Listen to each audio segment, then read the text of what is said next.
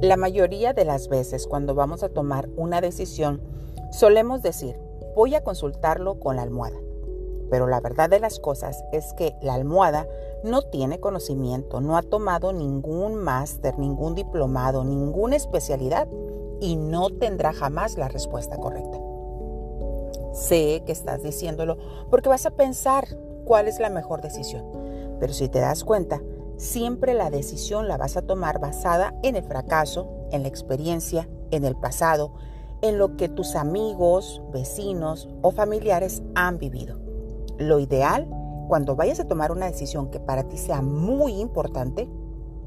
te recomiendo que digas, voy a consultar con un asesor, ya sea este un sociólogo, psicólogo, médico, financiero, una persona de negocios, alguien que ya pasó por lo que tú apenas vas a pasar y que haya tenido resultados, o por lo menos esté camino al éxito que tú estás buscando.